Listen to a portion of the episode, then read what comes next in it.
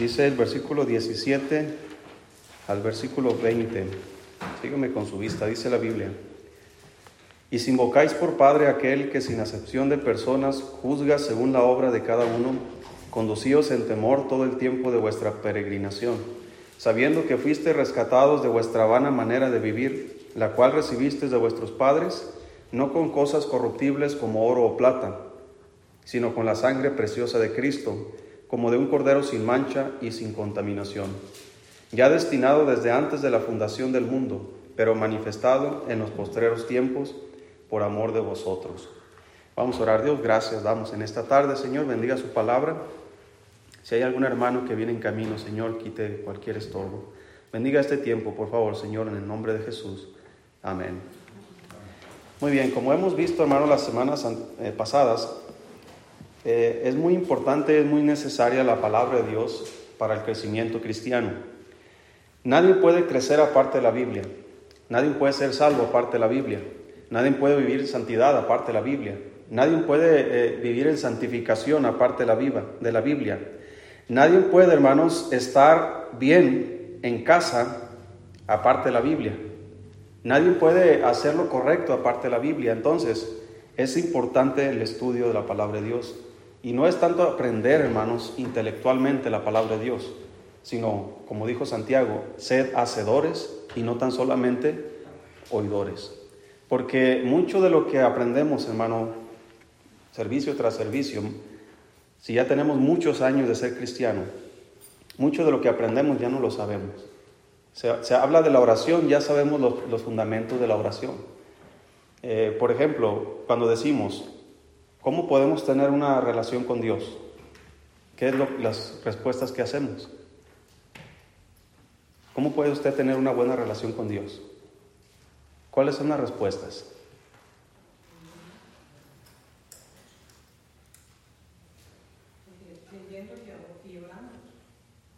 Pues leyendo la Biblia y orando. Ya no la sabemos. Vamos a hablar de la palabra de Dios. Ah, ya sé, lea la Biblia. Hay un corito que dice, lee la Biblia y haz oración. ¿Y qué más dice? ¿Cómo? Y vas a crecer. O sea, son, son fundamentos, ¿verdad? Son bases que, que ya sabemos que tenemos que leer la Biblia, ya sabemos que tenemos que orar. El asunto, hermano, no es eh, qué es lo que tenemos que hacer en respecto a, a, a, presentarme a la palabra de Dios, de ir a leerla. Ese es un buen principio, pero no debemos quedarnos solamente en leer, sino en hacer, que eso es el principio final eh, de, nuestra vida cristiana. No, no, es nada más leer por leer, no es nada más orar por orar. Hay un principio. ¿qué? ¿Por qué lo hago? Eh, ¿por, qué, ¿Por qué voy a la iglesia? Y sigo repitiendo esto, hermano, porque es importante. ¿Por qué hago lo que hago? ¿Por qué leo la Biblia? ¿Por qué voy a la iglesia? ¿Por qué oro? ¿Por qué hago estas cosas? ¿Cuál es mi, mi intención? ¿Qué, ¿Qué, espero yo obtener? Eh, ¿Qué es lo que quiero lograr? ¿A dónde quiero llegar? ¿En quién me quiero convertir? Podemos tardar toda nuestra vida, hermanos, eh, gastar toda nuestra, nuestra vida intentando haciendo cosas y no haciéndolas. Las buenas intenciones, hermano, no, no resuelven las cosas. Lo que resuelve las cosas son las acciones. ¿Verdad? Buenas intenciones, hasta ahí se queda nada más. Y, muchos de nosotros, hermano, tenemos muy buenas intenciones de seguir aprendiendo, de seguir cambiando, de seguir creciendo. Pues no se queden las buenas intenciones. Comience a hacerlo practique lo que lee. Eh, cuando ore, como dice el Señor, cuando, cuando le enseñó a sus discípulos a orar, cuando oréis, no seáis como los hipócritas. ¿Verdad? ¿Qué hacían los hipócritas, los fariseos? Les gustaba ser vistos, ¿verdad? Ah, yo sí oro, ah, yo, yo oro así, yo oro así. Dice, no, no sean como ellos. Más bien, y ahí vienen los principios que el Señor nos enseña. Cuando oréis, ¿qué tienes que hacer? Entra a tu aposento. ¿Y qué más? Abre la puerta y abre las ventanas como Daniel. No, Daniel lo que hizo era, era para, para, desafiar la, la, dictadura que había en ese entonces. No era, no era para, para presumir que él oraba.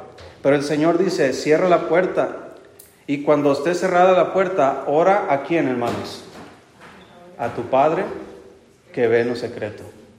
Y tu Padre que ve en lo secreto te recompensará ¿De qué manera? En público. Entonces, hermanos, debemos nosotros comenzar a cuestionar nuestras intenciones respecto a nuestra relación con Dios. Porque si nuestras intenciones están equivocadas, pues no va a haber resultados. En la oración se nos explica en Santiago, hermano, que dice la Biblia, eh, pedís y no recibís. ¿Por qué? Ahí está un mal. ¿Qué están pidiendo los, los cristianos de aquel entonces? ¿Qué están pidiendo los cristianos de hoy día? ¿En qué se enfocan? ¿Verdad? ¿Por, ¿Por qué no recibo? Porque pido mal. Pues, ¿cómo estoy pidiendo mal? El Señor nos enseñó también acerca de la voluntad de Dios. Debemos nosotros, dice la Biblia, cuando oréis, debéis decir así, dijo Jesús, Padre nuestro, a Él nos referimos primero, Padre nuestro que estás en los cielos, santificado sea tu nombre, venga a nosotros tu reino, hágase que tu voluntad. Entonces la voluntad de Dios, hermanos, es la que debe gobernar nuestras intenciones. ¿Por qué hago lo que hago? Porque es la voluntad de Dios. ¿Por qué vengo a la iglesia? En primer lugar, porque es un mandato de Dios, ¿sí? Porque es la voluntad de Dios que yo esté aquí. Pero ya estoy aquí y, no debo mezclar, hermanos, en, en todas las disciplinas espirituales, no debemos mezclar intenciones carnales. No es buscar a Dios por buscarlo, debemos hacerlo con intención, pero intenciones correctas. Hermanos, eh, esta epístola de, de 1 Pedro, como hemos visto las semanas pasadas, como habla acerca de la salvación, tenemos una esperanza viva, Habla también acerca de los profetas que antes, ¿verdad? Que quisieron saber a todo referente a Cristo y, ellos no lo supieron, pero todo lo, lo, hacían, hermanos, para que nosotros pudiéramos conocer. También vimos que los ángeles anhelan mirar estas cosas y no lo hacen, solamente tienen el deseo. Vimos acerca de la, de la santidad, hermanos, cómo eh, el escudriñar diligentemente, inquirir, el indagar acerca de la palabra de Dios, acerca de Cristo, entre más te metes a la palabra de Dios, entre más conoces a Cristo, va a haber un reflejo en la vida de santidad. Vamos a ser más santos. Ese es el mandamiento, sed santos porque yo soy santo. Dice la Biblia, como hijos obedientes, no os conforméis a los deseos que antes teníais, estando en vuestra ignorancia. Así que hermano, ¿por qué hago lo que hago? ¿Qué pretendo hacer? ¿Qué pretendo ser? al ir a la palabra de Dios, al ir a la oración, al ir, con Dios. Ahora vamos a ver el capítulo 17, hermano, la importancia de nuestra relación con nuestro Padre Celestial. Comienza diciendo el 17, y si invocáis, ¿por qué, hermano? Por Padre. Aquí está diciendo, mira, y si invocáis por Padre, eh, la Biblia dice que si invocamos el nombre del Señor seremos salvos. Está hablando de, nuestro Señor Jesucristo, invocar el nombre del Señor Jesucristo para ser salvos. Pero aquí está hablando, hermanos, que si invocáis por Padre. ¿Qué es invocar por Padre, hermanos? Es cuando el Señor enseñó a sus discípulos acerca de la oración. Padre nuestro que estás en los cielos. Para empezar, ¿es tu Padre? ¿Dios es tu Padre? ¿Qué implica que Dios sea tu Padre? Ahora, de Él hacia nosotros, hermano, hay muchísimas cosas que podríamos analizar con la escritura de, la relación, y vamos a ver algunas, de la relación de Dios Padre hacia nosotros, pero cómo debería ser nuestra relación de nosotros hacia Dios Padre. ¿Sí? Por ejemplo, hermanos, todos los que somos padres tenemos nuestra eh, relación hacia nuestros hijos, pero la relación de nuestros hijos hacia nosotros es muy diferente. Es totalmente diferente. Si tenemos varios hijos, cada, cada hijo es diferente en su relación. Hay unos más serios, hay otros más eh, directos, hay otros más cerrados, hay otros más abiertos. Inclusive hasta puede haber dentro de, de, la familia favoritismos. Podría haber. En las mejores familias ha habido. Si recuerda que José le hizo a su hijo una túnica de colores, ¿por qué no le hizo a los demás? ¿Por qué? porque este era su favorito, ¿verdad? Y la Biblia dice, porque lo había tenido en su vejez. Y luego después tuvo otro hijo, que era el hermano de él, que era eh, Benjamín, que eran los, los hijos de la, de la mujer a la que él amaba. Entonces, hermano, la relación, nos, hablando de nosotros como padres hacia nuestros hijos, eh, obviamente es, eh, no es perfecta. Solamente nuestro Padre Celestial es perfecto. Su relación hacia nosotros es perfecta siempre. Él sabe cuándo exactamente nos va a dar lo que nos va a dar. Él sabe exactamente cuándo nos va a disciplinar. Él sabe exactamente qué medida de disciplina necesitamos. Todo eso eh, de parte de Él hacia nosotros, hermano, no hay ningún problema. Todo está en su justa medida.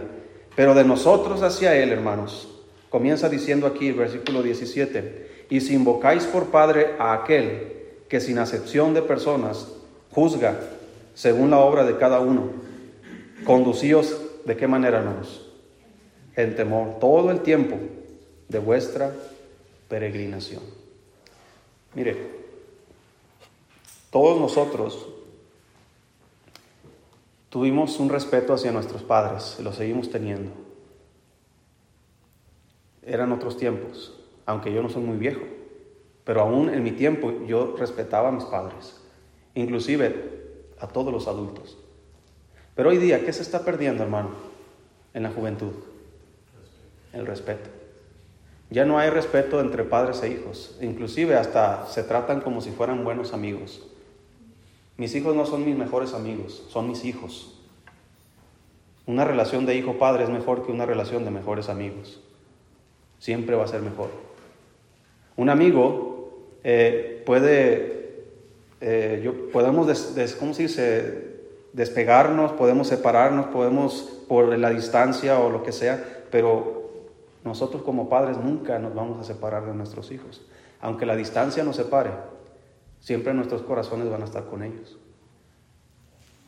El problema de hoy día es que los hijos no tienen una buena relación con sus padres. Estoy hablando del mundo, como está ahorita. No hay un respeto, no hay una... Eh, ¿Quién sabe qué ir a hacer de nosotros? Bueno, ojalá que nuestros hijos sean buenos cuando seamos ancianos nosotros. Pero ¿quién sabe qué va a hacer de muchos padres cuando sean ancianos? Sus hijos no van a velar por ellos. Los van a abandonar. Porque así está escrita la escritura. La Biblia así dice, que en los postreros tiempos habrá hombres amadores de sí mismos, avaros, dice desobedientes a los padres, ingratos. Y todo eso, hermano, es porque no conocen nuestros hijos o los hijos de las personas, inclusive muchos cristianos, la relación que nosotros tenemos con nuestro Padre Celestial. Debemos nosotros ser un modelo de lo que es Dios y nosotros para nuestros hijos. Dios le dijo a Moisés, por ejemplo, le dio a Aarón y le dijo, tú vas a ser para Aarón como Dios y Aarón va a ser como el profeta. Así que, ¿qué relación tenía, debía de, tener Moisés con Dios para poder modelar bien ese, ese ejemplo? La Biblia dice que no, hay, no ha habido otro profeta al que Dios haya hablado con él cara a cara como Moisés. Desde después de él, la Biblia testifica que no se ha levantado otro profeta como Moisés, eh, un varón eh, poderoso en obras y, en tantas cosas, por la relación que había con Dios. Y eso, hermanos, ayudaba a que la gente no solamente tenía temor, hermanos, de Dios, pero tenía temor de quién también, de Moisés, aunque muchas veces lo querían apedrear. Si recuerdas cuando Moisés bajó del monte que su rostro resplandecía, y dice la Biblia que pusieron un velo sobre su cabeza porque tenían temor de mirar inclusive a Moisés. Así debería haber un temor, hermano, de nuestros hijos hacia nosotros. Pero ¿qué necesitamos nosotros para que nuestros hijos nos teman así? No es un temor de miedo, es un temor de respeto, de reverencia. ¿Qué tienen que hacer nosotros para que nuestros hijos nos teman así? Pasar tiempo con Dios.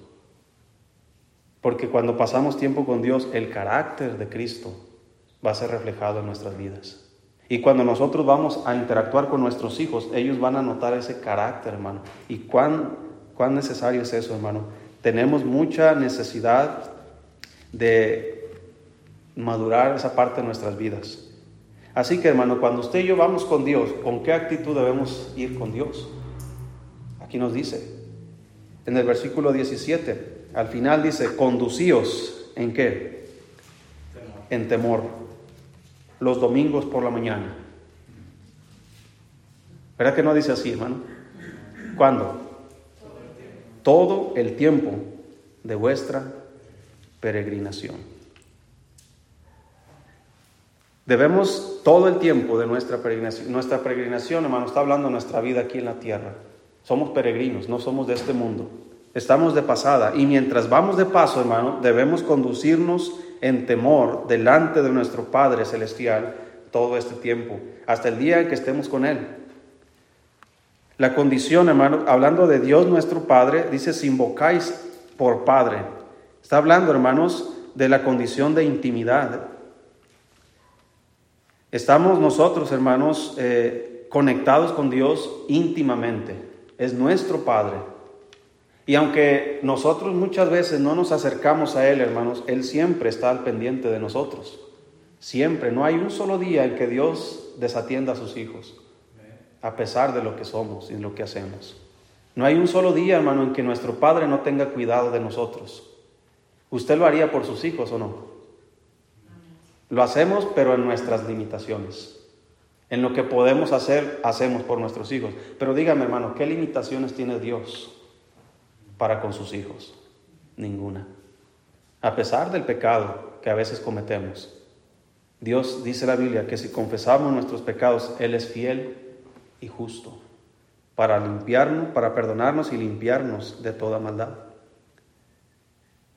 También, hermanos, hay una condición eh, de nuestra condición de padre e hijo, de un interés real, hermanos. Mire, no, no pierda primera de Pedro, pero busque Lucas capítulo 11. Cada vez, hermano, que usted sienta necesidad de que piensa que tal vez Dios no está con usted o que Dios no le ayuda o que por qué Dios no se preocupa, hermano, todos son pensamientos, son mentiras.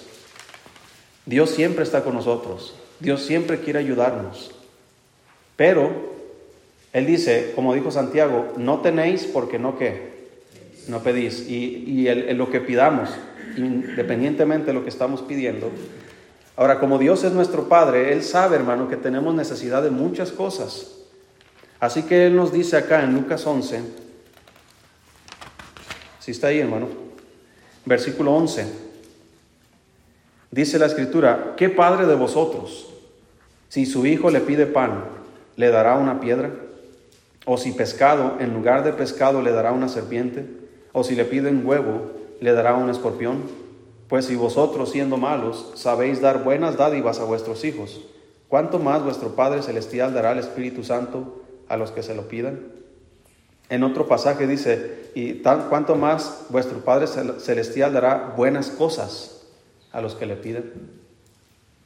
Fíjate, está haciendo una comparación el Señor Jesús. Mira, si tú como papá eres, eres muy bueno para bendecir a tus hijos y aún siendo malo, sabes cómo ser bueno con tus hijos. Tanto más, dice, mira, estoy hablando de que no hay comparación de lo que tú haces por tus hijos a lo que Dios hace por los suyos. No hay comparación. Todo lo que hasta ahorita, hermano, miren, ¿cuántos de ustedes están sentados ahí? A pesar de las necesidades, problemas, enfermedades que pudiera tener, pero ¿cuántos realmente sienten una paz en su corazón? Mire, esa paz de dónde viene? viene de Dios.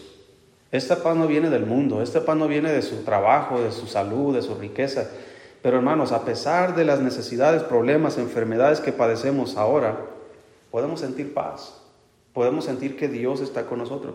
Cuando no sentimos que Dios está con nosotros, hermanos, es porque estamos desbalagados, es porque estamos apartados de Él y es porque no estamos viviendo en temor en nuestro peregrinar. Estamos viviendo como queremos. No hay temor, de tal manera que nos sentimos eh, nosotros eh, desconectados de Dios. Entonces, hermano, dice la Biblia ahí, volvamos a, Pedro, si invocáis por Padre aquel que sin acepción de personas juzga, según la obra de cada uno. Aquí hay algo muy importante, hermano. Con Dios no hay favoritismos. No crea que Dios le va a hacer túnicas de colores a unos y a otros no. Si le va a hacer a uno, le va a hacer a todos. Pero es un decir, ¿verdad? No, no estoy diciendo que Ah, el pastor está predicando que Dios nos va a hacer túnicas. Pero sí, dice la Biblia que un día vamos a ser vestidos allá en el cielo, con unas túnicas resplandecientes, ¿verdad? Ropas blancas, pero allá en el cielo. Pero mire, no hay ningún favoritismo mostrado de parte de Dios hacia nosotros. Significa que no considera las circunstancias externas de un hombre, su rango, sus riquezas, su nacionalidad. Aquí podemos estar como somos la, ¿cómo se dicen? ¿Cómo, cómo dicen aquí en Cuauhtémoc? Sí. Pero ¿cómo dicen? Somos la... Aquí en esta iglesia, hermano, fíjese, aquí hemos tenido alemanes, menonitas, que casi es lo mismo, ¿verdad? O no, quién sabe. Bueno, no, menonitas son, ¿verdad? Pero hemos tenido eh, caromaras, que son otra, nación, ¿verdad? Son una, nación. Cuando la Biblia dice que debemos predicar a todas las familias de la tierra, está hablando de, de, todas las naciones y los taromaras son una de ellas. Hemos tenido, hermanos, aquí una vez vino una coreana, ¿o qué era? Tailandesa, ¿verdad? Y hermanos, dice la Biblia que con Cristo no hay diferencia entre griego y hebreo, ¿verdad? Y judío, gentil, hombre, mujer. No hay, hermanos, distinción. Delante de Dios somos iguales. Eso no significa que, que nuestros roles como hombres y como mujeres no tengamos distinciones. Sí hay distinciones. Dios puso distinciones que un hombre debe ser en la cabeza del hogar y la mujer debe sujetarse al esposo y los hijos deben sujetarse a los padres. Sí hay en ese sentido, sí, pero en el sentido de relación con Dios no hay diferencia. No porque los judíos sean los receptores de la palabra de Dios significa que ellos tienen un trato especial. Hermano, Dios no los ha tratado tan especial a ellos como a nosotros. Cualquier judío que se convierta a Dios va a tener el mismo trato de cualquier gentil que se convierte a Dios porque Dios es Padre de ambos. Y la Biblia dice que de las dos naciones hizo qué? Una sola. No hay excepción de personas para con Dios. Esto significa también, hermanos, que al momento de la disciplina tampoco hay distinción de personas. No, no es de que Dios, ah, estos son mis favoritos, a estos les voy a pasar por alto lo que hicieron y a estos, y a estos los voy a castigar. Dios no hace eso, hermano. Dios es justo con lo que hace. No importa que se llame David, que se llame Moisés, no importa que se llame Pedro, no importa que se llame Juan, eh, que se llame Gerardo, que se llame Julio. ¿Sí me, me explico, hermano? No hay distinción para con Dios. Dice ahí, estamos en el 17.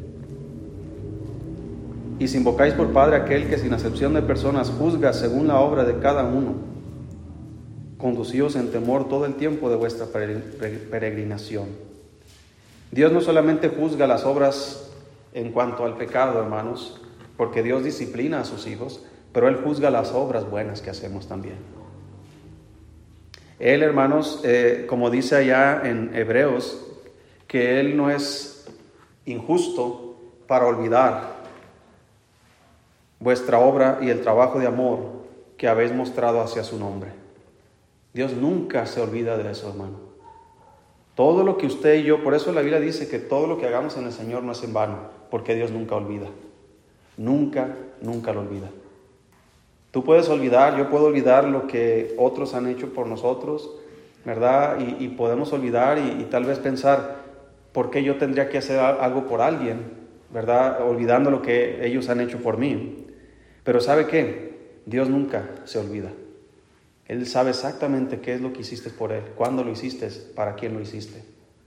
Inclusive la Biblia dice que si alguien diere solamente un vaso de agua fría a uno de estos pequeñitos, estaba hablando de sus siervos, dice que tendrá su recompensa.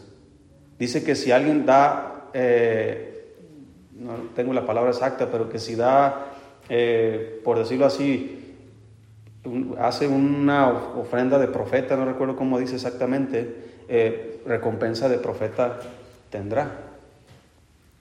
Eso me, da mucho eh, que pensar en cuanto a los misioneros, porque ellos son los que andan predicando, hermanos, la palabra de Dios, y nosotros somos generosos con ellos, recompensa que ellos tienen, recompensa que nosotros también tendremos. Así lo explicó Pablo en Filipenses, cuando dice que no busca dádivas, ¿verdad?, de la iglesia, sino busca fruto que abunde en su cuenta. Todo eso Dios no lo olvida, hermano. Cada centavo que tú das para su obra de corazón, acuérdate que todo tiene que ver las intenciones con lo que hacemos. ¿Por qué hace lo que hace? ¿Por qué viene a la iglesia? ¿Por qué da sus ofrendas? ¿Por qué apoya esto? ¿Por qué hace aquello? Si las intenciones son equivocadas, entonces, como dice la Biblia acerca de los fariseos, que no debemos orar como ellos, que ellos se ponen en las esquinas de las calles, hermanos, para ser vistos de los hombres. Dice, de cierto ya tienen su recompensa, ya no van a, recibir más de Dios. El aplauso que le dieron es toda su recompensa. Así que, si mi intención, hermanos, es ser obediente a Dios, tener temor de Dios, conducirme con ese temor delante de Él, todo lo que hago, todo lo que doy para su obra, lo hago con esa intención, hermano. Dios jamás lo olvidará. Y tarde que temprano recompensará a los que han hecho algo por Él. La pregunta es, ¿y los que no han hecho nada por Él? ¿qué recibirán? Ahí es donde debemos ponernos en cintura. Si no estamos haciendo nada por Dios, es porque no estamos viviendo en temor. ¿Sí?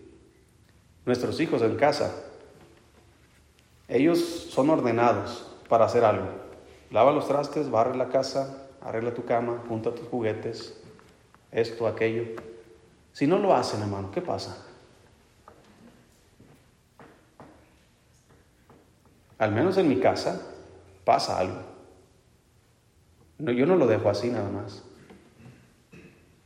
¿Qué haces tú cuando tus hijos no obedecen?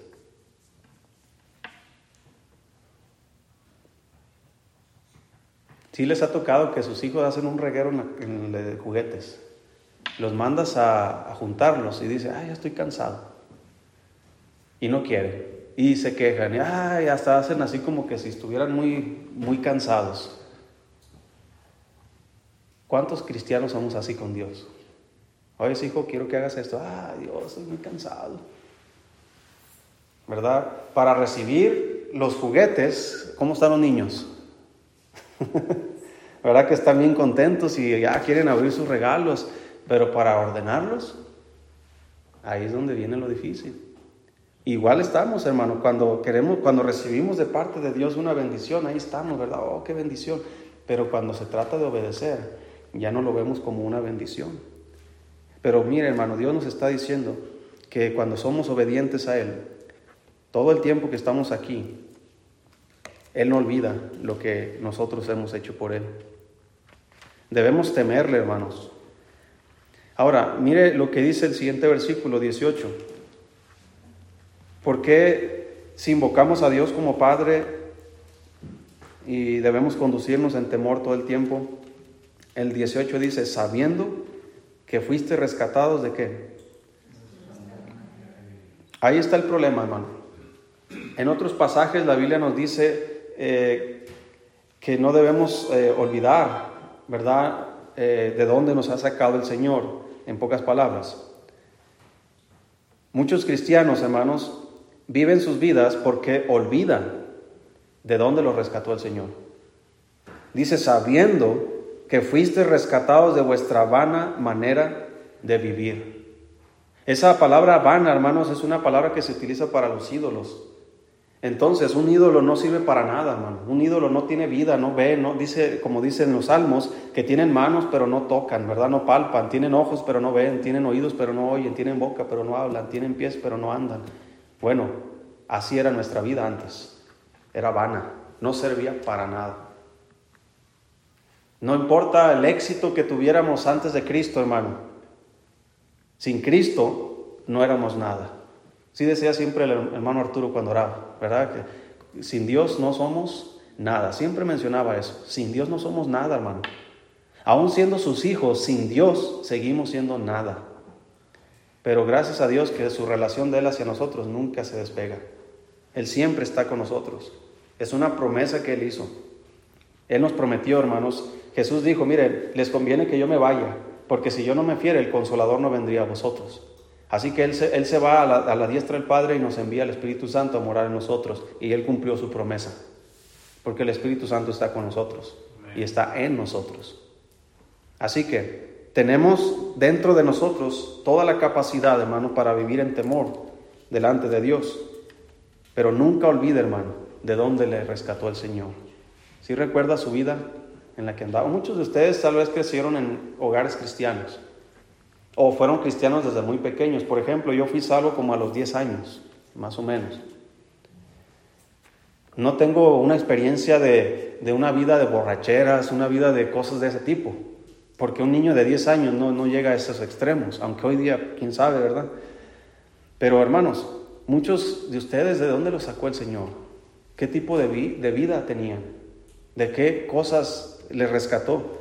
Independientemente si fueran cosas muy, muy eh, perversas, hermano, el simple hecho de saber que íbamos directo al infierno, recordar eso, hermano, de dónde me sacó el Señor, de lo que me rescató, debería ser suficiente, hermano, para poder yo ser, vivir en temor delante de Él.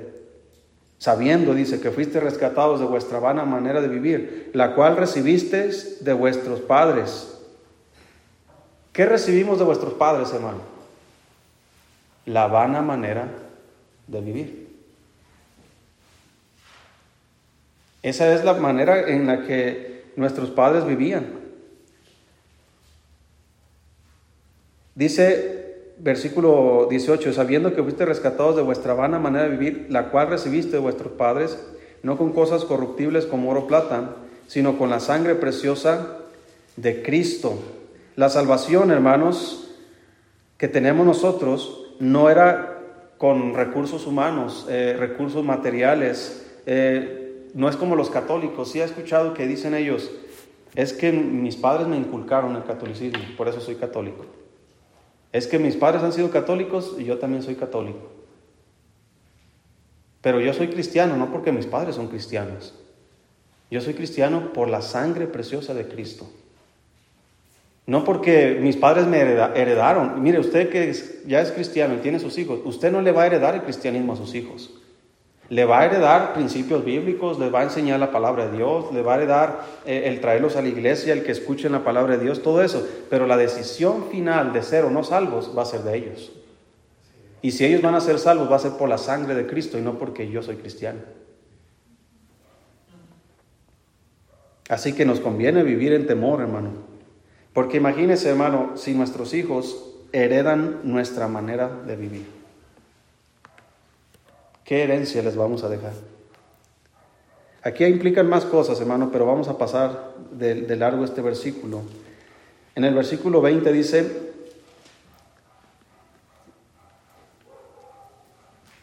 versículo 19, sino con la sangre preciosa de Cristo como de un cordero sin mancha y sin contaminación Está hablando, hermano, de la pureza de Cristo.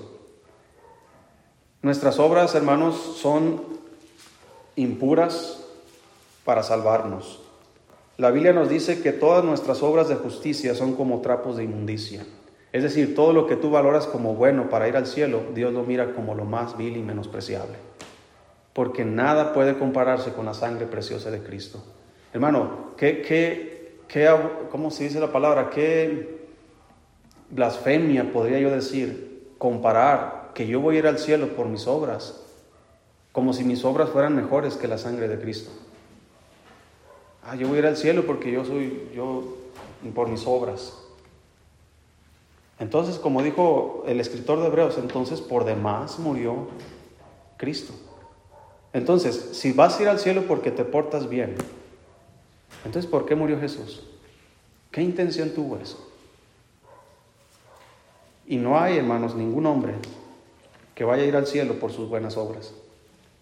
Solamente la sangre preciosa de Cristo es la que nos da salvación, como de un cordero sin mancha y sin contaminación, sin impurezas. Versículo 20, ya destinado desde antes de la fundación del mundo, pero manifestado en los postreros tiempos por amor de vosotros Mire, aquí hermanos, lo que me gusta a mí es que antes del problema Dios ya tiene la solución. Todavía ni siquiera había hecho el mundo y Él ya había, dice ahí, destinado a Cristo desde antes de la fundación del mundo. Él en su sabiduría, sí recuerda que el, libro comienza diciendo, ahí en 1 Pedro 1.2, elegido según qué hermanos? Presciencia de Dios, Padre, en santificación del Espíritu. Entonces, fuimos elegidos por Dios. Ya explicamos un poco acerca de eso, ¿verdad? Cómo los calvinistas eh, hablan acerca de la predestinación. La Biblia habla de la predestinación, usa palabras como predestinación, como elegidos. Todo eso ahí está en la Biblia. No podemos sacarlos y decir, no, no, no existe la predestinación. Pero hay que entenderlo, hermano, bíblicamente, desde la perspectiva de Dios. Por eso explica Pedro, elegido según la que presciencia. ¿Qué significa? Es el conocimiento anticipado de Dios. Él ya sabe quiénes son salvos y quiénes no, desde antes de la fundación del mundo. La Biblia dice que nosotros fuimos elegidos desde antes de la fundación del mundo. Significa que desde antes de la fundación del mundo Él ya sabía que tú ibas a obedecer a la fe. Él ya sabía que tú ibas a responder al, Evangelio. Pero también desde antes de la fundación del mundo, Él ya sabía quiénes no van a responder al Evangelio. En ese sentido, desde la perspectiva de Dios hacia acá, hermanos, no hay ningún problema. El problema es cuando queremos explicar esto a la perspectiva humana.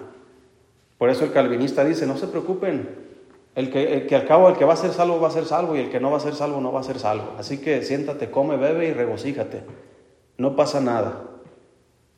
Y no debería ser así, porque hay un mandato. Ir por todo el mundo y predicar el Evangelio. Él ya sabe quiénes van a ser salvos. Pero Él no me está diciendo, quiero que vayas a predicarle solamente a los que van a ser salvos. No, Él quiere que ninguna persona tenga excusa en el día del juicio. Así que, como dice aquí la Biblia, ya destinado, versículo 20, desde antes de la fundación del mundo, está hablando del sacrificio de Cristo. Cristo como Cordero de Dios ya estaba preparado antes de que el problema comenzara. Esto nos habla también en nuestras vidas, querido hermano, que cuando tú y yo tenemos problemas, Dios ya tiene la solución.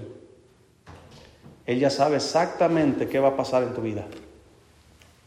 Él ya sabe exactamente, hermano, inclusive el día de nuestra muerte. Si es que vamos a morir, porque hay un misterio, como dijo Pablo, que ya está revelado en la Biblia. No todos dormiremos, sino que a la final trompeta, dice, porque se tocará la trompeta, los muertos en Cristo resucitarán primero, luego nosotros, los que hayamos quedado, dice, los que hayamos quedado, Él no está garantizado, yo soy parte de eso, no, los que hayamos quedado en ese día, seremos qué? Arrebatados. Dios ya conoce ese día.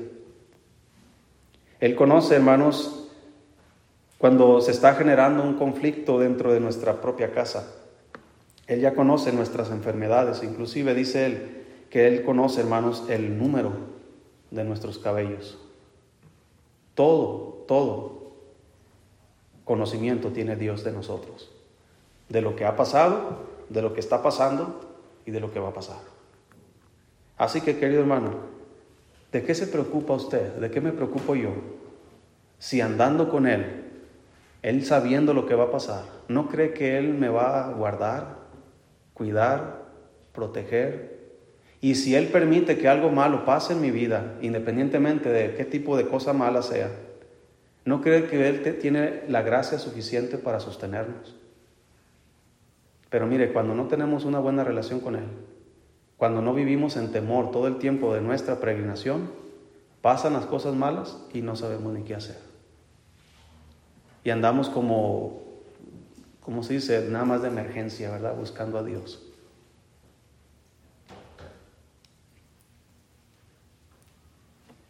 Entonces, hermano, dice en el versículo 20, ya destinado desde antes de la fundación del mundo, pero manifestado en los postreros tiempos por amor de quién? De vosotros. No que Dios no amara a los del Antiguo Testamento, ¿verdad? Como comienza el apóstol Pedro hablando de los profetas que profetizaron de la gracia que, que se iba a venir. Dios ama a todo, hermano. Dios dice la Biblia que Dios amó al mundo, que Él dio a su Hijo unigénito. Entonces, hermano, dice también eh, en el versículo 18, dice, sabiendo que fuisteis, ¿qué, hermanos? ¿Sí está ahí? Rescatados. fuiste rescatados. Una de las cosas, hermano, que a veces me pongo a pensar yo cuando estoy testificando a alguien de Cristo, si esa persona no, no sabe de qué va a ser rescatado, ¿usted cree que va a poder ser salvo esa persona? Yo no creo.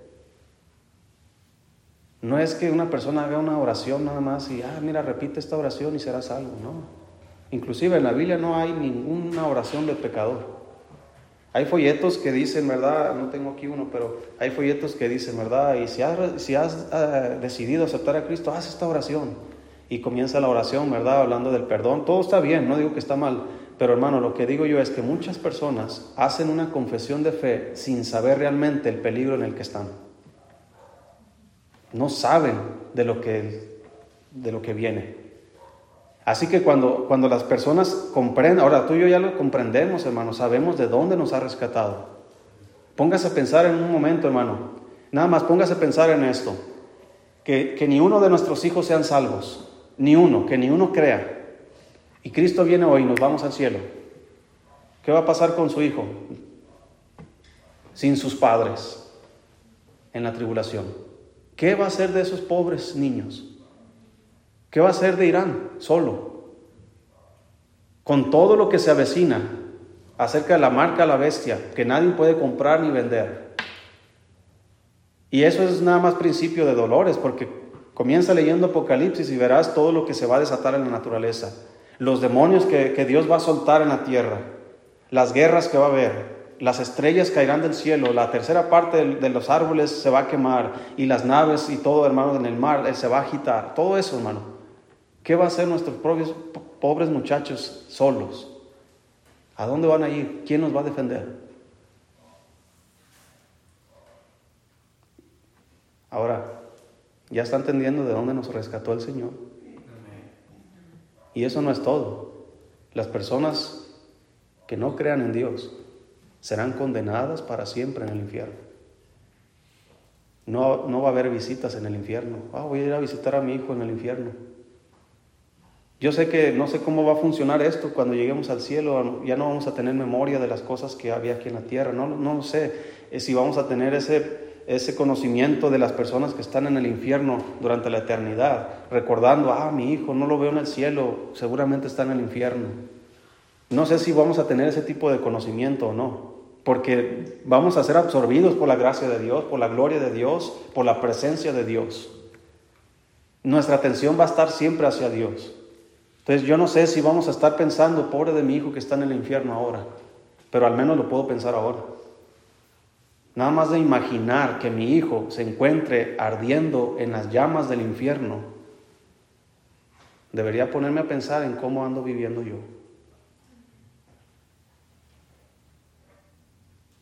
Y tú y yo fuimos rescatados de eso.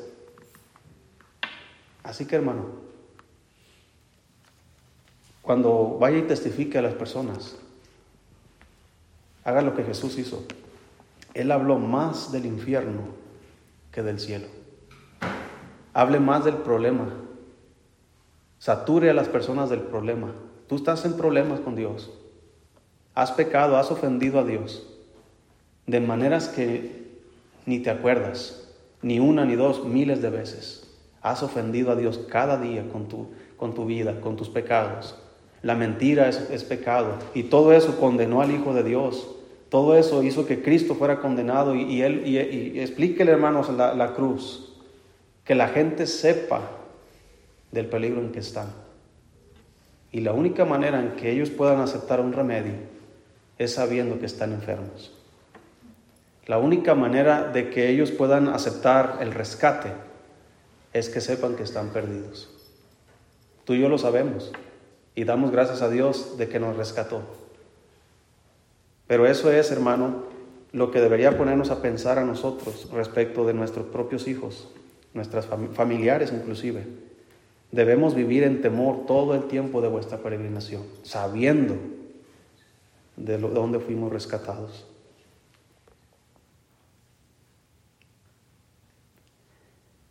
Y termino diciendo esto, hermano. La sangre de Cristo, hermano, Hace muchas cosas, voy a mencionar aquí unas cosas. La sangre de Cristo nos justifica, la sangre de Cristo nos redime, la sangre de Cristo nos reconcilia, la sangre de Cristo nos limpia.